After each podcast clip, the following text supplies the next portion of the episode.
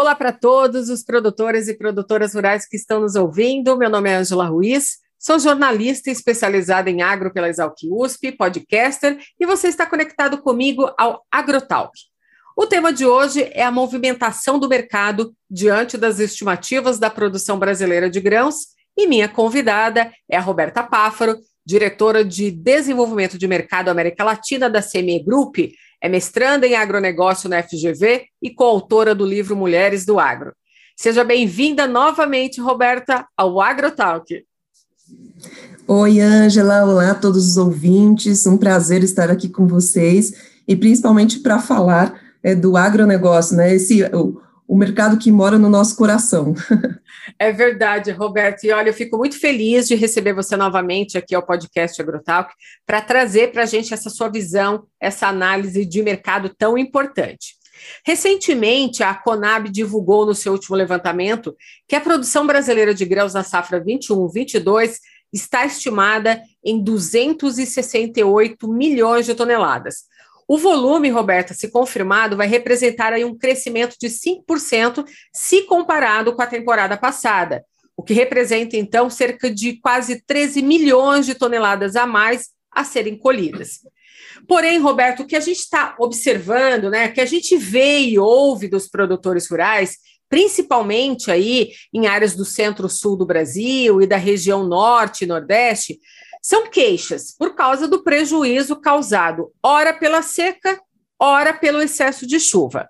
E eu sei que recentemente você esteve envolvida em uma operação de campo para visitar algumas lavouras de soja. Qual foi o objetivo desse levantamento e o que, que você observou ao longo desta viagem?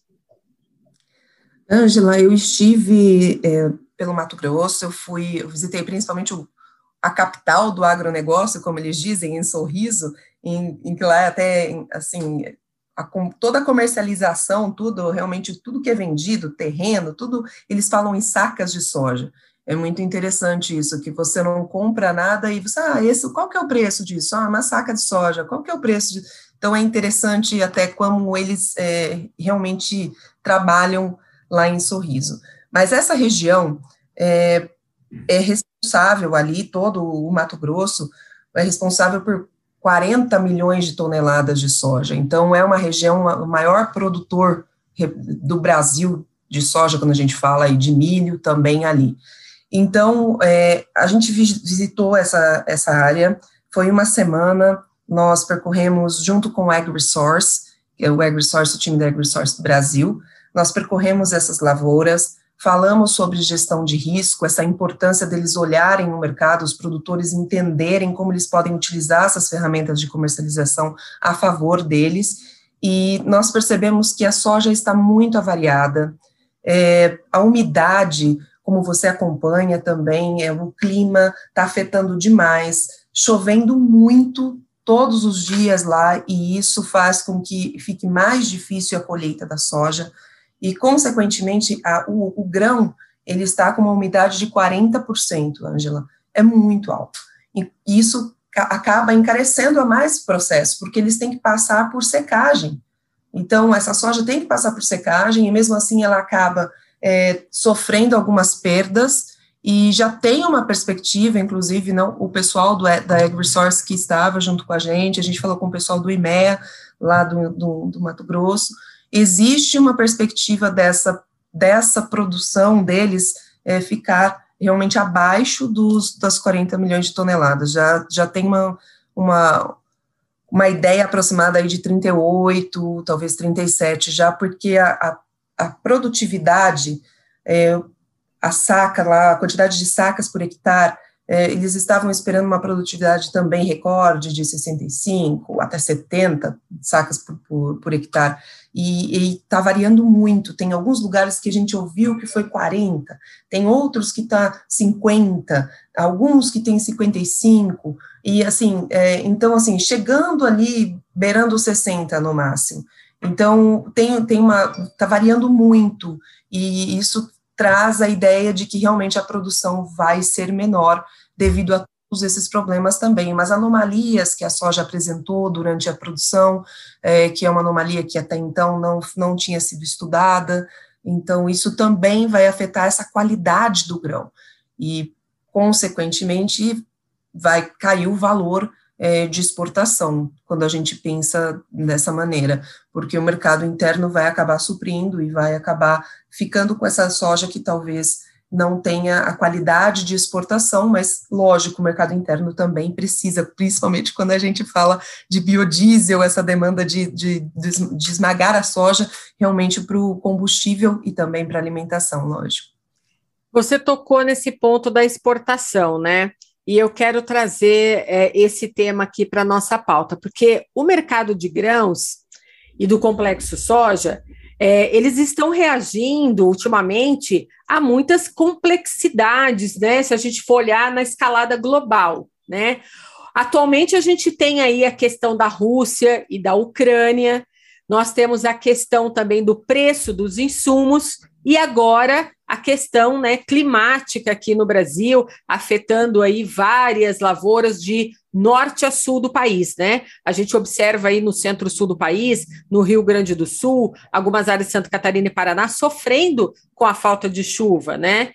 O que, que você é, traz para a gente dessa análise, nessa complexidade da escalada global? Como que vocês da CME Group estão é, observando né, o mercado? Como que ele vai reagir a tantas complexidades?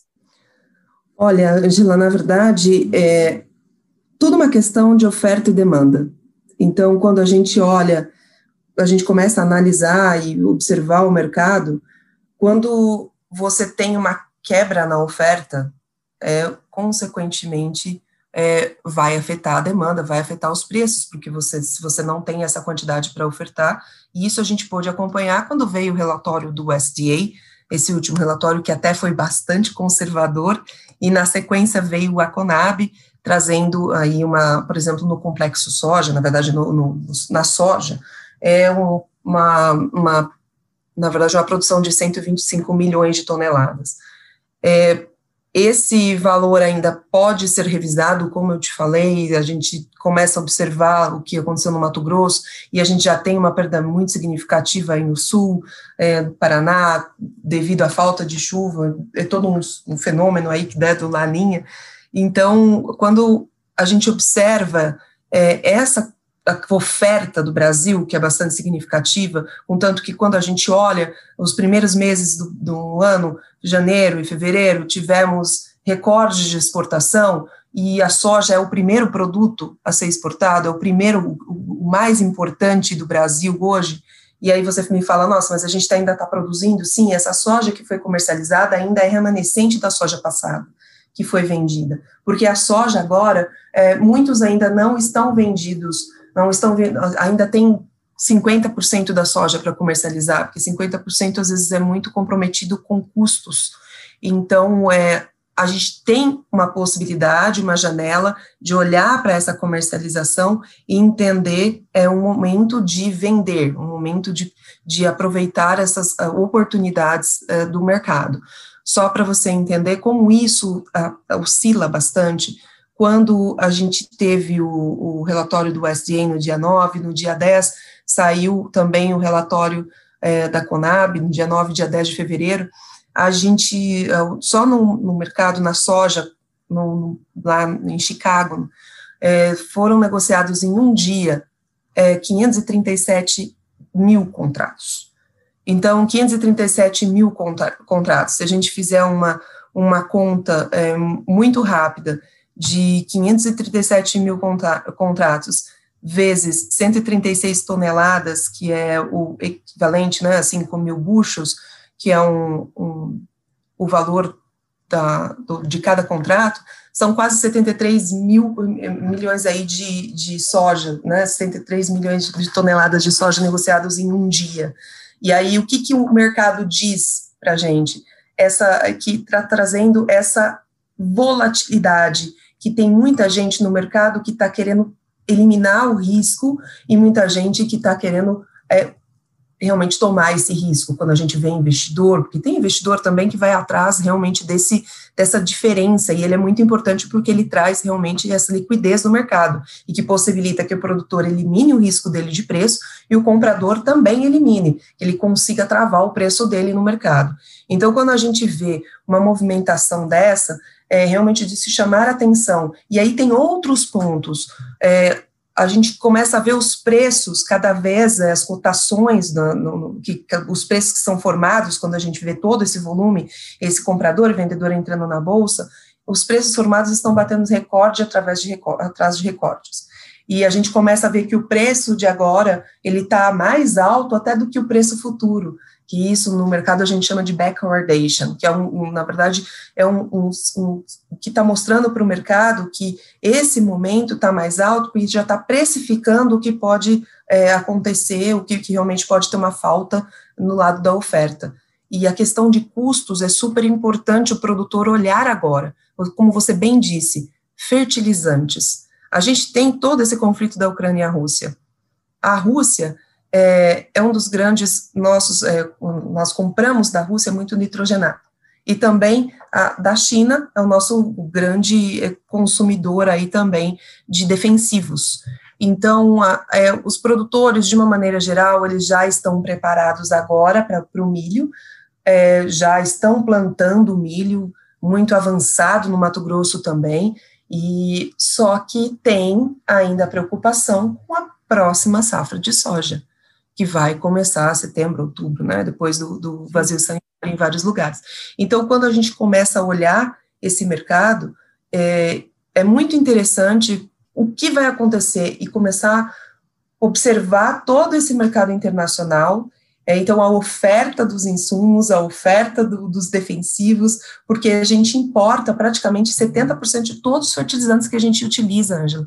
Imagina a dificuldade é, se você não conseguir esses fertilizantes, ou se tiver um atraso nesses fertilizantes, isso pode impactar o, o também a, a, próxima safra, é, pode atrasar alguns processos, ou se plantar sem, a produtividade pode cair, né, ou se plantar com pouco. Então, como, como pensar adiante? E é por isso que tem que utilizar o mercado, tem que ter, ir atrás de boas informações, porque o produtor precisa estar preparado, ainda mais no ano de eleições, não é, Ângela?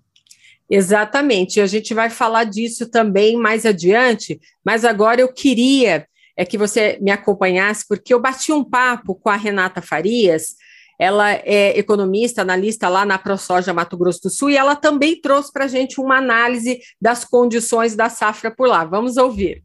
Renata, a gente está batendo esse papo hoje aqui no podcast Agrotalk, falando aí sobre a repercussão né, da produção brasileira de grãos, como que o mercado está observando isso, como ele está se movimentando.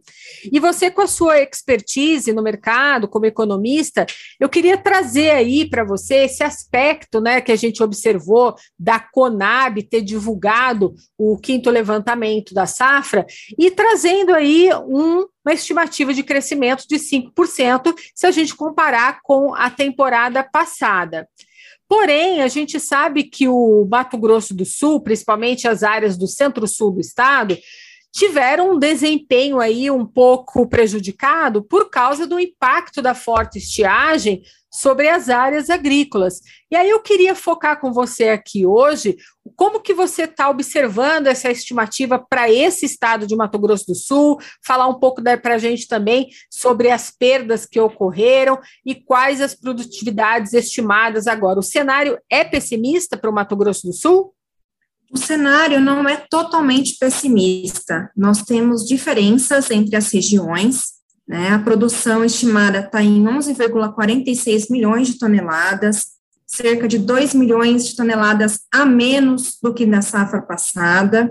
Tá? Na região norte, nós temos um cenário muito mais otimista, com áreas né, de produtividade de 80 sacas por hectare, porém, nesse momento, as chuvas estão atrapalhando a colheita, que pode aí reduzir um pouco esse volume. Na região central do estado, temos produtores com grande produtividade e baixa produtividade. Porém, é a região que já mais colheu nesse momento, eles já colheram cerca de 40% da área. Já para a região sul, como você disse, que foi afetado pela estiagem, ele tem um avanço só de 13% da colheita e cerca de 10 a 20 sacas por hectare, um número baixíssimo para os produtores do sul, né, devido à condição da estiagem que eles sofreram. E a condição das lavouras estão muito diferentes, né? Nós temos cerca de 93% de lavouras boas no norte do estado, enquanto no sul nós temos cerca de 90% em condição ruim. Então, o, a amplitude da diferença dessas regiões realmente é muito grande. Então, nós temos uma média aí de 33% só das lavouras em boas condições.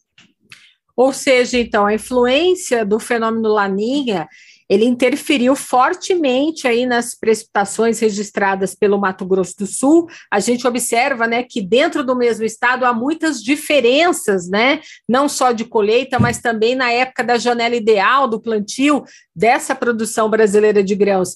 Então, tem a questão da restrição hídrica também, que aconteceu lá atrás, que a gente observou, em novembro, dezembro, as altas temperaturas. Como que você, conversando hoje com os produtores rurais e com seus pares economistas, vocês é, estão acreditando aí que no final da produção a gente vai entregar menos que na temporada passada? Isso mesmo, Ângela. Devemos ter uma produtividade em cerca de 50 sacas por hectare, bem abaixo da última safra, né? Muito mais comparável com a safra 2019-2020 porém os números ainda são positivos. Não estamos falando de uma quebra de safra absurda. Realmente sofreu danos pelo clima, pelo evento Laninha, né, que inclusive estamos esperando que o fim dele, dele seja antecipado aí para a próxima safra, garantindo então um milho safrinha muito melhor e uma soja 22, 23 com maior produção essa queda ela vai trazer aí reflexos para o mercado, para esse produtor que quer colocar esse grão no mercado para exportação? Exatamente. A qualidade será afetada pela umidade dos grãos, que provavelmente não, não terão umidade específica né, e desejada aí pelos compradores a nível de exportação. Porém, em volume de tonelada, estará uma boa produção para 2021, 2022.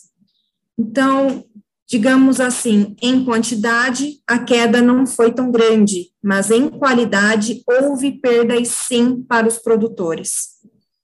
Então, a gente pode afirmar que a produtividade no estado vai reduzir em Mato Grosso do Sul. Sim, a estimativa da ProSoja é que essa produtividade seja de 50 sacas por hectare. Inicialmente eram previstas 56 sacas por hectare, podendo aí também haver redução desse número com o avanço da colheita nas regiões. Renata, mais alguma informação que você queira trazer para nós aqui, como um spoiler, uma exclusividade aqui para quem nos ouve, para os produtores que estão nos acompanhando? Olha, Ângela, os preços da soja estão num nível muito bom para venda, né? Mesmo diante de um dólar em queda e pelo aumento de investidores estrangeiros no Brasil. Então, vamos aproveitar esse momento que realmente o ano de 2022 é um ano eleitoral, é um ano que pode haver muitas mudanças, muitas surpresas. Então, que a gente realmente antecipe essa comercialização, pelo menos 40% da safra, esperando obter sempre um cenário positivo para que o nosso estado avance, assim como os demais produtores também aí do nosso país. Roberta, voltando aqui no nosso papo, e eu vou entrar nessa questão é, ainda das eleições, mas antes eu queria te fazer uma pergunta. Março agora e abril serão meses de intensa disputa pela soja brasileira, trazendo aí volatilidade ao mercado e oportunidade de negócios na bolsa? Olhando o mercado, o que a gente pode falar, hoje a gente tem a B3 como referência do milho, que o milho, que ele precifica muito o milho no Brasil, então é uma, uma referência para todo tipo de, de comercialização, de utilizando essas ferramentas é, de mercado. Quando a gente começa a observar é, toda essa tendência de mercado, a gente vê que o, como a gente pode ter realmente uma quebra aí na oferta, do outro lado, a demanda, como estará a China? É, já tem alguns estudos de que a China vai diminuir um pouco é, a demanda dela. Quando você tem uma, uma, uma demanda um pouco menor, porque China é o país mais populoso, é o que mais consome, então isso pode eh, afetar, mas ao mesmo tempo você tem uma quebra de safra aqui Brasil, Argentina, Paraguai, então os maiores produtores de soja aqui estão com uma safra menor, e nós temos um consumo interno, nós temos uma demanda interna para a indústria, é esmagamento, na, na, na, como eu já falei antes, a gente tem também de alimentação, né, de, de própria ração. Então, você tem uma demanda alta dentro, interna, mas você também pode ter essa demanda de exportação que pode abrir uma janela de oportunidade. Então, podemos dizer, o mercado está precificando o quê? Quando a gente já está colocando oferta e demanda ali, o compra venda, a gente ele está precificando uma alta. Quando tem uma alta é porque pode ter uma uma oferta menor do produto. Então, Agora é o momento, de novo, de observar e tentar pensar nas possibilidades. Então, próxima safra de soja, como é que a gente vai pensar é, no, na precificação? Como vai ficar o dólar? A gente está vendo o dólar, é, o real se valorizando. É, então, como que a gente consegue fazer essa avaliação? Porque hoje, quando a exportação da soja ela é precificada em dólar, mas o produtor, ele recebe em real, então é real por saca.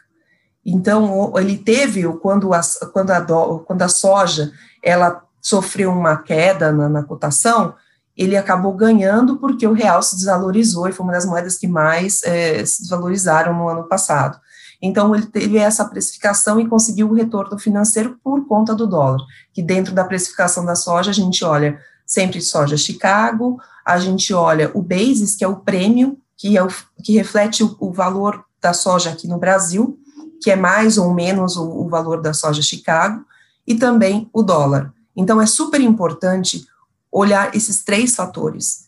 Então, ok, agora o preço de Chicago, o prêmio está maior aqui, então vai abrir essas oportunidades de comercialização, essas oportunidades de essa janela de oportunidade, como a gente fala na comercialização, mas é preciso acompanhar o mercado, sim, é preciso ter informações que são válidas, e o que eu sempre reforço, Ângela, os produtores têm que ter um planejamento financeiro, eles têm que olhar as oportunidades, eles têm que entender o custo deles de, de produção, essa paridade do fertilizante com, com o preço do, do, grão, da soja, por exemplo. Então, agora é o momento dele revisar, dele entender com, quanto que ele está pagando menos saca para comprar esse fertilizante, ou ele vai pagar mais sacas para comprar esse fertilizante.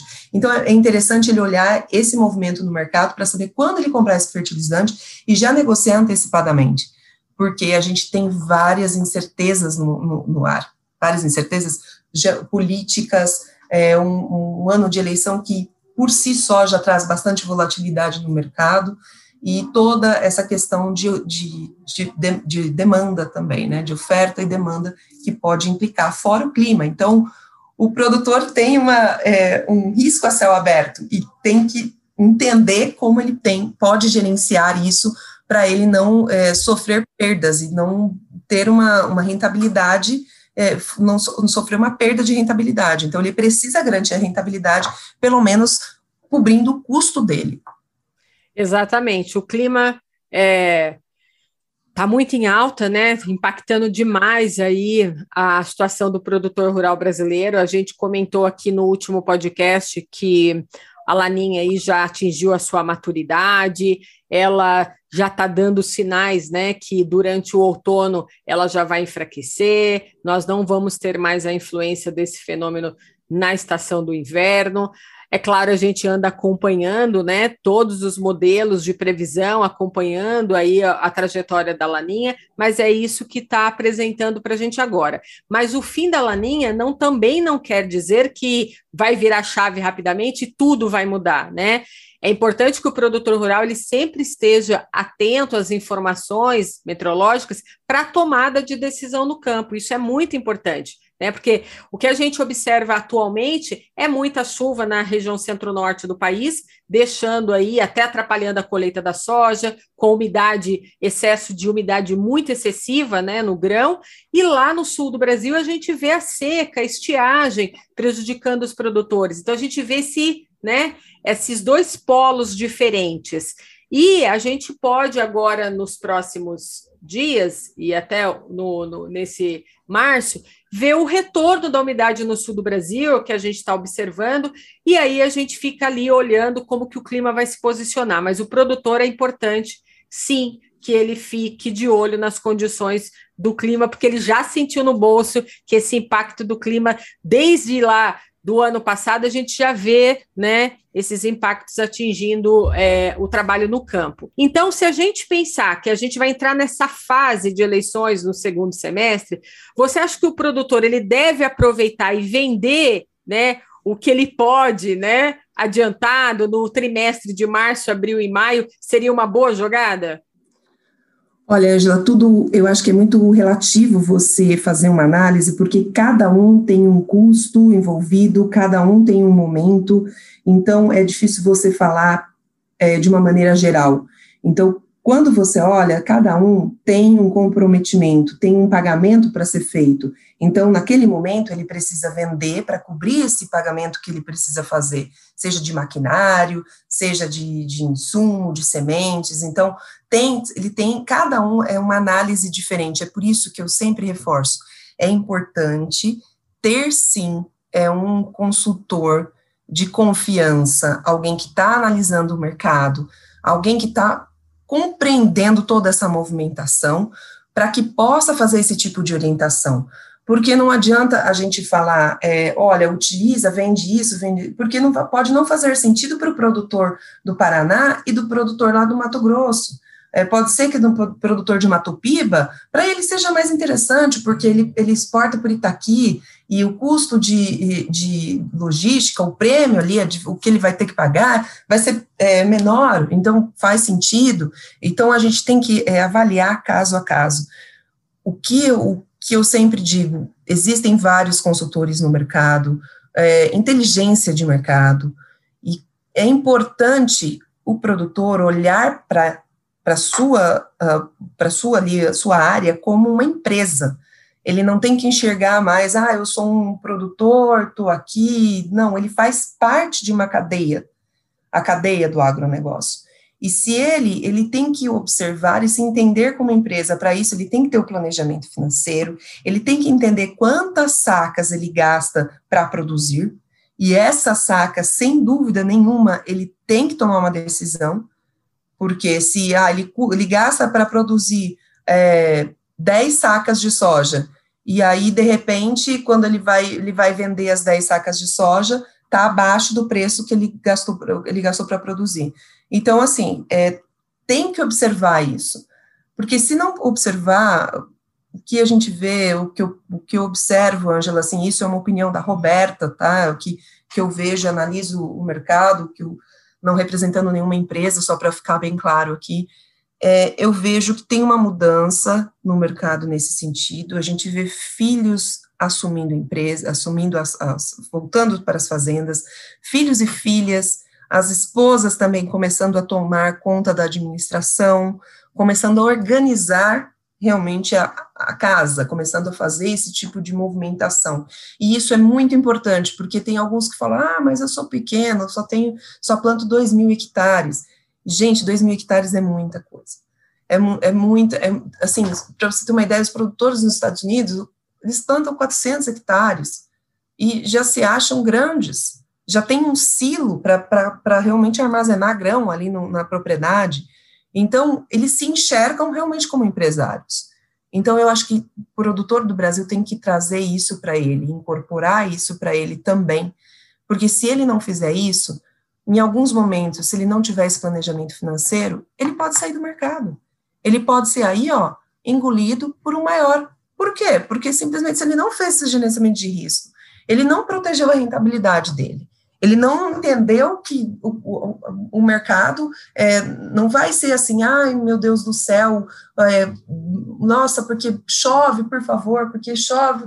não é, hoje a gente tem ferramentas, né, de, que podem é, fazer com que o produtor possa dormir tranquilo, né, e não ficar acordado à noite esperando se vai chover ou não, se ele vai conseguir pagar os custos dele com a produ produção é, de soja, de milho, de algodão, que seja de café, então a gente vê isso muito, e essas invertidas no mercado, e a gente viu isso no café no, no ano passado, é, viu no milho. Então, se ele não tiver uma gestão financeira, se ele não tiver preparado para essas invertidas do mercado, é, ele realmente pode sair do mercado. Né? E isso é algo que prejudica é, todos de uma maneira geral, porque se a gente começa a pensar nessa cadeia do agro e como que a precificação é importante, a gente pôde ver o preço do café, teve uma quebra do café o ano passado, muito grande na safra, por causa da bianualidade, depois também a questão da, do, do,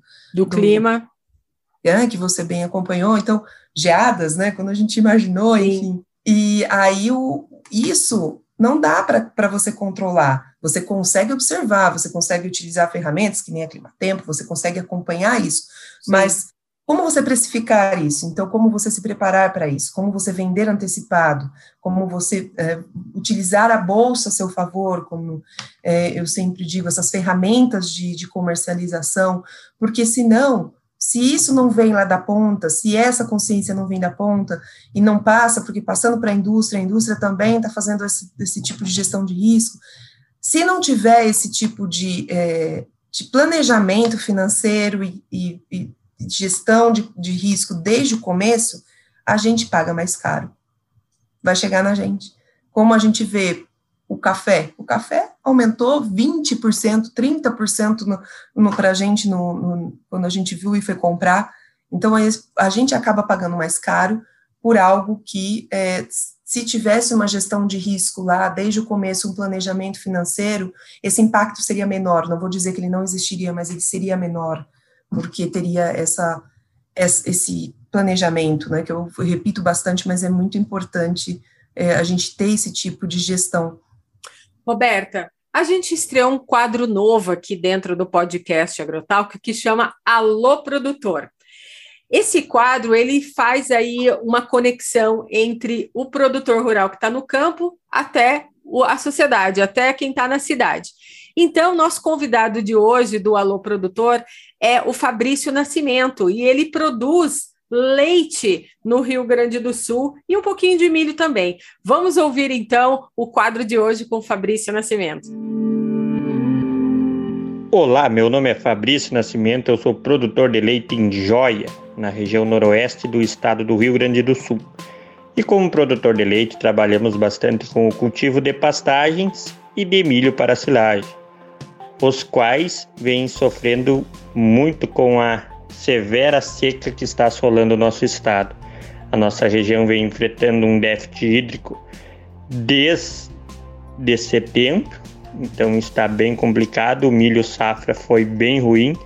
O milho safrinha agora a gente já plantou, mas está torcendo para que chova, para que consiga produzir alguma coisa. E as pastagens, essas aí, o que não morreu, não está conseguindo rebrotar por falta de chuva. Mas nos mantemos firme na produção, não desanimamos, não desistimos da atividade e esperamos aí que o inverno seja meteorologicamente melhor para o produtor, que o clima colabore para que possamos produzir mais alimentos para os nossos animais e, consequentemente, mais leite, um leite de melhor qualidade para o nosso consumidor. Olha, muito legal esse quadro do Alô Produtor, né? Porque a gente faz essa aproximação, né? O produtor rural tem a oportunidade de interagir aqui, contar né, para quem está nos ouvindo, seja do, em outros lugares, né, de produtores rurais espalhados pelo campo, mas também quem está na cidade conhecer um pouco mais sobre o trabalho dos produtores rurais. Roberta, a gente está chegando no final do nosso podcast, mas eu queria que você deixasse assim uma dica de ouro para esse produtor rural, como o Fabrício, entre outros, que queiram, né, começar a investir na bolsa. Qual que é a sua dica de ouro? A minha dica de ouro é Procurem um consultor, analisem o seu negócio e façam sim algum tipo de gestão de risco. A gestão de risco não é para o grande, a gestão de risco é para o pequeno, é para o médio, para que eles possam crescer junto com o agronegócio, que é realmente esse grande mercado potencial para o Brasil. Então, façam esse tipo de consulta, entendam, porque a hora que vocês entenderem, vocês vão utilizar isso a favor de vocês. Não tenham medo, não é algo que está distante, é algo que está muito mais próximo do que vocês imaginam. Está aí para ser utilizado, são ferramentas importantes nessa questão de gestão de risco. E o que eu digo é: produzir é uma arte, fazer RED faz parte. Muito bem. Roberta, muito obrigada novamente pela sua participação aqui no Agrotal, que é sempre uma alegria ter você aqui com as suas análises aqui direto para o produtor rural. Eu que agradeço a oportunidade, parabéns pelo AgroTalk, parabéns por esse eh, podcast que realmente sempre traz muitas informações importantes, pelo seu trabalho também, Ângela, e muito obrigada. Fico sempre à disposição. Obrigada eu, e até a próxima, viu? Até!